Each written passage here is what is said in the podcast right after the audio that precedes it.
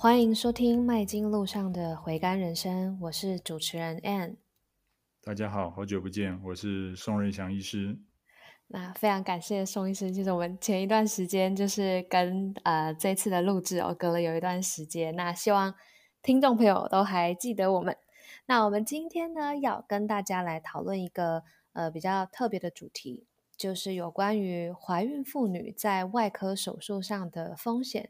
跟也听听宋医师这边，呃，有关于呃面对怀孕孕妇的病患以及后续的可能讨论啊、处置啊，做一些更进一步的分享跟讨论。所以首先呢，想跟宋医师请教哦，就是呃，在台湾过去传统的观念里头啊，孕妇开刀或者是在孕期之间做一些治疗，它算不算是一个很大的禁忌呢？就大家会很忌讳来做这件事情。那当然啊，如果你如果记得以前我们阿嬷最常说这个，如果当女人怀孕的时候，这个禁忌非常多，比如说不可以拿剪刀，哦，然后家里面的人不可以钉钉子，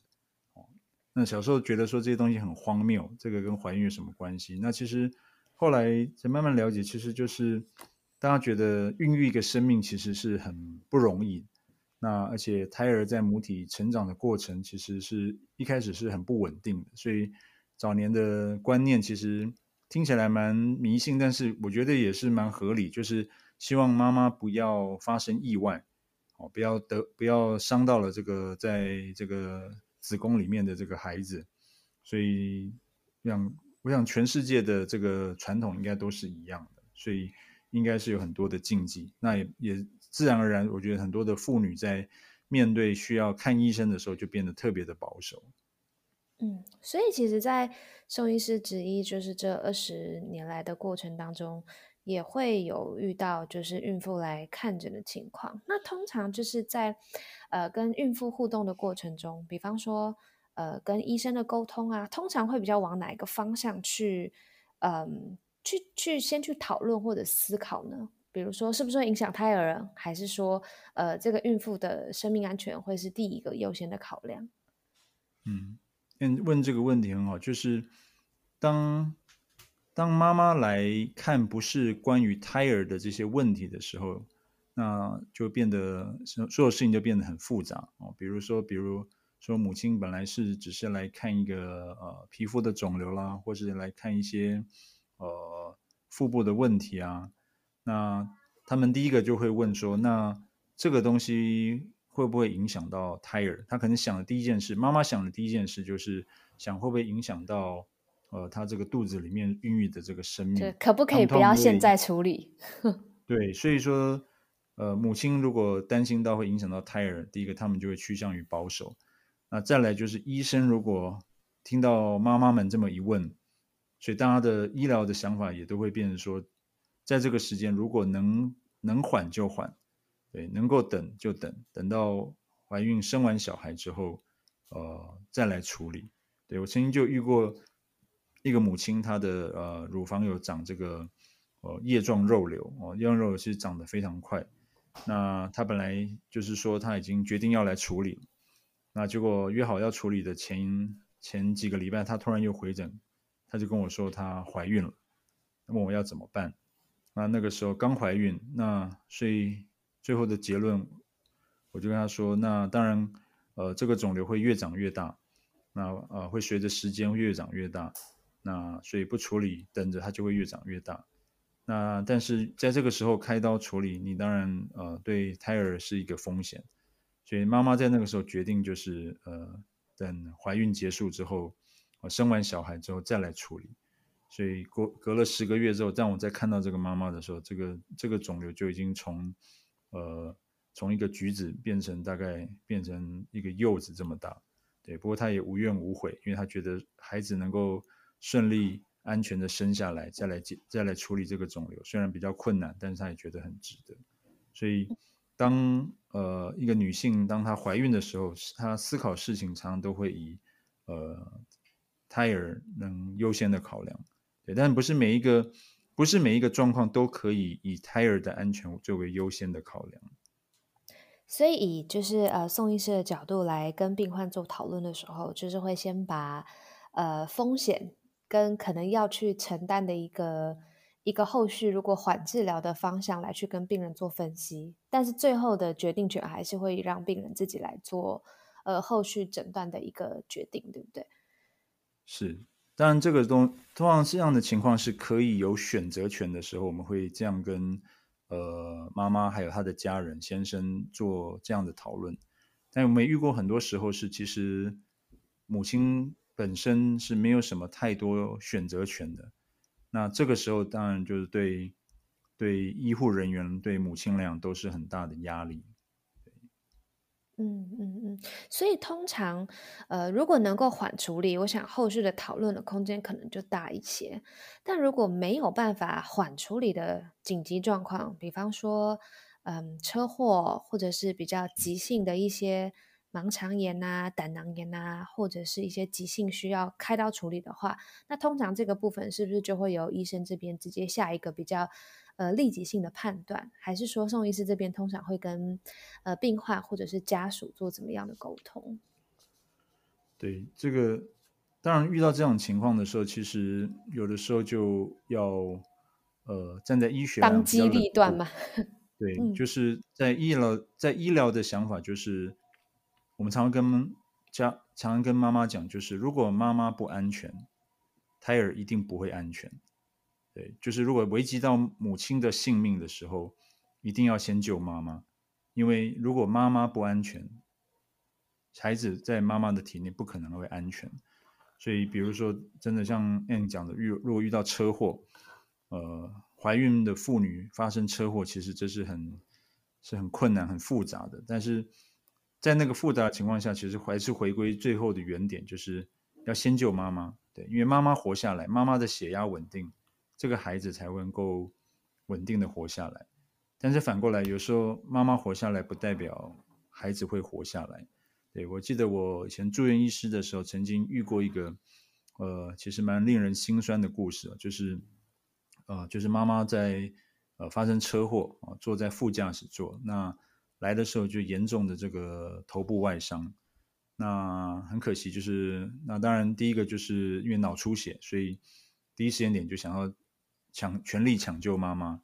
那就给他接受了紧急的这个啊脑部外科手术，对，但是妈妈最后呃最后开完刀之后就成了一个植物人，那植物人那就是代表他就是醒不过来，也不会醒过来。那当但是家人那个时候就抱着一个想法，就是，呃，即便妈妈是植物人，他们希望这个孩子，我记得那个孩子那个时候大概只有二十周吧，还是非常非常小，就是希望这个孩子能够在妈妈的体内待越久越好，能够最好是能够待到足月再再让这个孩子能够生下来。对，不过后来真的所有的结果都不尽如人意，就是呃，这个孩子后来也没有办法活下来。那。其实说了也蛮令人难过。当这个孩子流产之后没多久，那这个妈妈后来脑压也上升，就是最后这个妈妈也离开了。所以，呃，遇到这种紧急的状况的时候，呃，第一个还是要以妈妈的性命安全为第一。那妈妈不安全，通常胎儿不会安全。对，但是有的时候妈妈的生命救下来，也不代表，呃，这个孩子经过一个这么大的。创伤跟压力之后还能够稳定下来，所以在面对面对这个怀孕的妇女哦，外伤是一个最困难的，但很多这个腹部的急症外伤的时候，呃，讨论又不是大概又不是这个样子。那反过来讲，比如说像盲肠炎或者是胆囊炎，那通常如果如果在一般的人来讲，急性急性阑尾炎一旦诊断出来，哦，当接受手术复原是最快，那但是因为在怀孕的妇女，我们常遇到的阑尾炎都很麻烦。那第一个就是说，因为呃，当妇女怀孕的时候，啊、通常因为很多的检查没办法做，比如说照 X 光这件事情就没办法做，所以不像不像现在来急诊室，如果你怀疑右下腹痛，怀疑是个阑尾炎。我们通常就做个电脑断层，那几乎诊断率就百分之九十五，甚至高达趋近百分之百，就可以马上诊断出是阑是不是阑尾炎，要不要手术。但是怀孕的妇女常就是因为他们因为没有人敢也不应该接受这个辐射线的照影。那唯一能诊断的大概只有核磁共振，但是不可能每个孕妇来肚子痛都做核磁共振，所以常常母亲在阑尾炎的诊断就会被延迟。所以这是在怀孕妇女，我觉得要诊断出这个腹部急症最困难的地方。那即便诊断出来的时候，下一步就是要不要开刀，这又常常是跟这个妈妈，通常第一个他们就问说，那可不可以不要开刀？通常第一个第一个大部分人的反应就是。说，那我可不可以不用用不开刀的方法治疗？对，这是我们常在急诊室会遇到这样的一个两难。嗯，所以其实想刚刚的车祸就听起来真的就是，呃，医生跟家属都很天人交战。那如果后续来说，就是在提到盲肠炎啊、胆囊炎啊，又不能做太进一步的治疗，其实我想，孕妇这一块对于外科医师在手术上面，通常都是一个相对。不一定是重症，但是通常都是相对比较棘手，跟需要做比较呃缜密安排的一个一个状况。那想要请教宋医师，如果孕妇她在经过评估跟讨论之后，就是不立即接受治疗的话，通常他们呃恶化的情况会随着这个孕期的呃一二三期会有一个。比如说恶化的情况的发展，还是说它基本上可以维持在一个相对稳定的状态呢？是，嗯，其实通常孕妇需要接受紧急手术，通常就是说这个发炎如果不处理会产生败血症。那通常大部分的呃这些腹部急症，有一些可以接受抗生素的治疗，也许这个症状可以缓解。但是有一些，比如说盲肠如果烂掉了，这个靠抗生素打，其实有时候败血症是很难控制住的。那其实在，在呃，但是大家为什么不在怀孕的时候都不想要开刀？其实坦白讲，就是怕动了胎气嘛，哦，就就怕这个在麻醉中，嗯、呃，吸入性麻醉药啦，哦，然后在麻醉的过程中会不会影响胎盘的血流？不过以现在的医疗来讲，其实医疗的证据。呃，并并没有告诉我们，怀孕的妇女接受非产科，就是非妇科的非产科的这个手术，她的胎儿死亡风险会比较高。哦，这是以现在的医疗科技来讲，其实已经可以做到这样的一个地步。那但那剩下就是比较心理上的这个没有办法接受。那但是反过来就是，如果这个比如说我们讲简单的盲肠炎来讲好了，如果盲肠炎。呃，因为不接受手术，硬要用抗生素治疗。第一个，怀孕妇女能够接能够使用的抗生素的种类就没有这么多，因为有一些抗生素是对胎儿不呃会有影响。那有一当然有一些我们有分这个 A 类、B 类、C 类跟 D 类哈。A 类就是绝对安全，那 B 类就是没有证据会产生畸形，那 C 类就是说有要非常小心使用，有可能会有呃比如说两 percent 以下的机会。那第一类就是绝对会产生，那但是大部分的抗生素要么就是在 B 类或者在 C 类，就是一定会有一定程度的风险。对，就是不不开刀接受药物治疗的风险可能不会比手术风险来得低。再来就是研究也发现，一旦母亲败血症，败血症就代表细菌感染，那细菌在母亲的全身这样跑，也有可能通过胎盘进入到胎儿。再来就是母亲当血压不稳定的时候，其实对一样，妈妈不健康，小孩就不会健康。所以抱着这样的一个简单的想法，其实加上现在医疗的进步，其实如果需要手术，那我觉得还是应该要接受，尽早接受手术。那当然，我想做这个决定对医生本身压力也很大，那对于呃孕妇和她的家人压力也是很大，对，因为。孕妇这个时候，妈妈他们在乎的就是现在开完这个手术，小孩会不会流产？对，那当然都希望他们希望医生保保证这个小孩呃不会流产。但是我我也听过以前呃曾经有一个案例，就是这个妈妈在怀孕的时候动了手术，结果后来小孩好像呃他发现他的呃成他的智商没有天赋异禀哦，所以他就一一撞高，这也是隔了十几年的一个医疗纠纷，他一撞。告上了当时十几年前怀孕帮他开刀的医生说，因为手术让他孩子没有办法上台大哦，这个那听这听起来是一个很荒谬的事情，但是呃，就可想而知，在这个怀孕过程中，其实呃母亲的这种压力和这种希望孩子能够健康哦这件事情，这种心理的期望，对，在这个在这个难难以抉择的时候，其实都各式各样的事情都会发生。不过虽然说现在的手术已经相对比较安全，但也不是百分之百，因为我们通常把孕孕妇的孕期其实分成三个产期，哦，就是。我们怀胎十月，我们就以三个月、三个月、三个月，呃，来当做就是每十二周、十二周、十二周当做一个一个一个阶段哦。那通常第一产期就是当胎儿还非常才刚着床哦，胎儿还非常小，一切一切这个重要的心脏啊、神经啊这些结构都才刚要发育的时候，那这个时候对母亲本身的呃影响并不是很大，因为那时候胎儿非常的小。但是对胎儿影响非常大，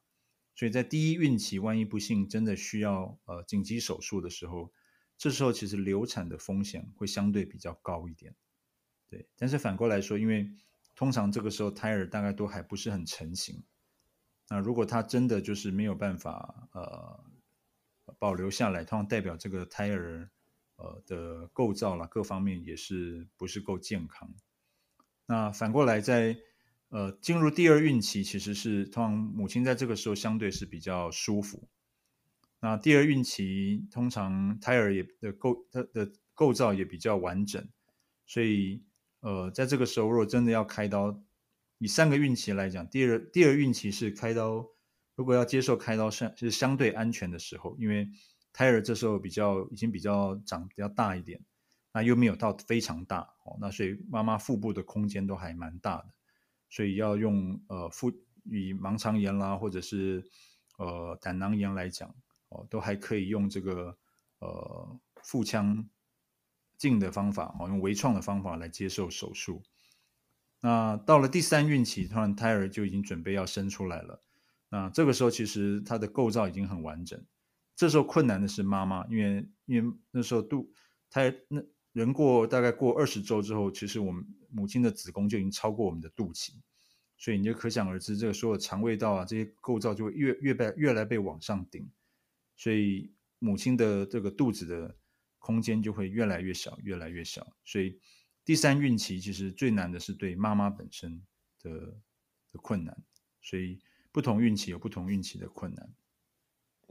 那我想在呃医生啊跟孕妇沟通，就是有关于要不要开刀这件事情，其实双方的心理压力应该都是呃很很不容忽视的。常常会因为比如说要讨论可能孩子的会不会影响到孩子，或者是甚至会不会影响到孕妇，甚至连家属的心情都要一起考虑进去。那在这个过程中，宋医师有没有比较心路历程，或者是在沟通上面的一些？呃，心情可以跟大家来做分享。呃，其实，在我职业生涯中，嗯、呃，不是不是常常遇到，但是，呃、但是对我俩有有，我相信每一个外科医生，只要遇遇到开一次孕妇，都会让这辈子，我觉得就是永远永远难以忘怀哦。那就在这个几年前，其实我遇到一个呃一个妈妈，哦，我就我们就称她小金妈妈好了。对，这个妈妈她。她其实是，她也不是第一胎，她大概已经是，我记得没有错的话，她应该是生第二胎。那她就，她就借在第二孕期跟第三孕期的中间，就是表示肚子已经已经蛮大了。哎，小金妈妈她的身她的身材其实非常娇小。那那个时候就是大概我记得大概二十几周，二十五周左右。那因为腹痛，那一开始也是折腾了很久，就是呃因为。通常二十几周以后，我们的盲肠已经会被顶到我们的，呃，大概已经不是右下腹，已经跑到右上腹，所以一开始诊断也也不是很确定到底是什么，然后最后折腾了大概一两天，做了核磁共振以后才才确定它确实是盲肠炎，而且这个盲肠炎发炎指数，呃，抗生素打了一两天还是消也是消不下来，那那时候妇产科医生就。但这个时候，如果要做剖腹产，可能还又还太早。如果小孩这时候引产，呃，会变早产儿，可能也在照顾上可能会有很大的问题。所以那时候就妇产科医师就把烫手山芋丢给我们，呃，就问我们说该怎么办。对，那评估之后我就呃跟这个小金妈妈就说，呃，你这个是盲肠炎，然后她一直说，你确定吗？我说我非常确定，你这个就就一定是盲肠炎，而且发炎指数非常高，那唯一的方法就是开刀。那当时他就他就就跟呃 Ann 刚问我的问题一模一样，就说那有没有不开刀的方法？能不能不开刀？我就跟他解释说，你抗生素已经打了一天多，从一开始不太确定的时候，我们就开始用抗生素，但是看起来症状没有改善，所以表示用抗生素继续下去。我不认为你的你的这个盲肠炎能够得到缓解。那不开刀，在这个时候，如果你产生变成腹部脓疡，产生败血症，我想胎儿流产的机会会比会高更多。所以开刀是开刀势在必行了。对，势在必行。对，而且我就像我刚刚讲的，如果妈妈你不安全，你的小孩一定不会安全。好，所以。在那个当下，我就我就说，那但是会不会流产？我想，我想这个没有人可以决定了哈。但是我相信孩子的生命力其实比我们想象中来的要坚强。哦，生命虽然很脆弱，但是我觉得心有时候生命有时候也是很坚韧哦。我说这个，我觉得为了这个孩子，应该我们应该我们应该努力拼一把。好，所以他最后就决定。做最坏的打算，就是这孩子不一定留得住，那我们就进去开这个开这个盲肠炎。那因为因为他的妈妈的肚子已经已经相对非常大，所以进去要发现他的他为什么这么严重，就是因为他的阑尾其实是躲在子宫的后面，所以让这个手术一个从一个简单手术变得非常困难。那我记得我就是在因为要翻动妈妈的子宫。要把妈妈的子宫把它剥开来，我们才能够找到那个盲肠在哪里。在一边剥的过程，我就会可以感受到这个这个孩子在这个妈妈的子宫，就是医学上就是这个子宫就会收缩，因为子宫很非常敏感。我们一搬动它，就发现子宫在收缩。那这个孩子的这个手或脚就开始不停地踢着我的手。对，那其实每踢一次，心里就其实心里就非常的毛，因为。很害怕，突然间这个一宫缩，这个这个这个小孩就蹦出来了，所以一边开刀一边要跟这个孩子说：“你要乖一点哦，我叔叔会啊尽量温柔一点，尽快把这个手术结束。”对，所以这过程中其实真的，真的真真的，我觉得生命真的不是我们能掌握的，但是生命也也不是这么容易就流失掉，对。那手术完之后，其实当然小金妈妈也很也是很辛苦，花了一点时间才才恢复。那啊，那当然每每次手术完之后，每天我们就是不停的监测胎心音啦，请父一直做超音波看看这个胎儿是否还安好啊。那当然很幸运，他在出院前都还很安好。对，那后来隔了就大概隔了大概。呃，三四个月之后，有一天在门诊，哦，那这个小金妈妈就诶又恢复苗条的身材，就知道她已经生完产了。对，她很高兴，带了这个蜜月蛋糕来，对，她就说很谢谢这个，呃，当时做了这个决定，那孩子很顺利的呃生下来，现在也满月了。对，所以在这过程中，其实我我感我我我感触非常深。对，因为在这中间，我其实看到了，呃，一个生命的韧性，跟一个生命诞生的这么的不容易。对，所以每次小金妈妈，对她，她我相信他应该也会听这个 podcast。他曾经 像我们 podcast 刚开始的时候，他也会，她也有留言。对，我相信，如果小金妈妈你有听到的话，对，一定要跟你的孩子讲，就是来到这世间是多么的不容易。对，是很多人帮忙。帮忙你才来到这个世界上，对，所以这故事让我看，让我就是让我体会到，其实怀孕的妇女虽然比较困难，虽然比较复杂，但是还是抱着一个观念，就是妈妈的安全其实胜过一切，妈妈安全，孩子才会安全。嗯。非常感谢宋医师，就是透过呃这一集的 podcast 来跟我们分享，就是这么感人的故事。然后同时呢，也让呃更多的怀孕妇女在面对呃，比如说紧急的状况或者是突发的状况的时候，有更多呃一些 know how 跟更多的知识，那可以一起听听。那如果真的需要看医生，也要赶赶紧的，就是到医院来去跟医生讨论后续病程的状况。对，那不知道宋医师就是针对于孕妇这个部分有没有什么要补充的地方吗？嗯，当然，我想就是对于所有天下的妈妈，就是我想孕育一个生命，通常都会，我觉得那是很伟大的。我都每次看到就是怀孕的妈妈，总是把还就是另外一个人的生命摆在自己的面前，摆在自己的前面。对，但是。呃，还是那句老话，妈妈的健康，孩子才会健康。所以把握这个，把握这个重点，我想当面对很复杂的疾病的时候，呃，这是一个最好的出路。嗯。好的，非常感谢宋医师今天精彩的分享。那如果喜欢我们 Podcast 的话，欢迎大家能够到粉丝专业搜寻肝脏外科宋瑞祥医师。如果有问题的话，也可以在上面跟宋医师做更多进一步的互动与提问。那我们今天这一集就到到这边，谢谢大家，谢谢。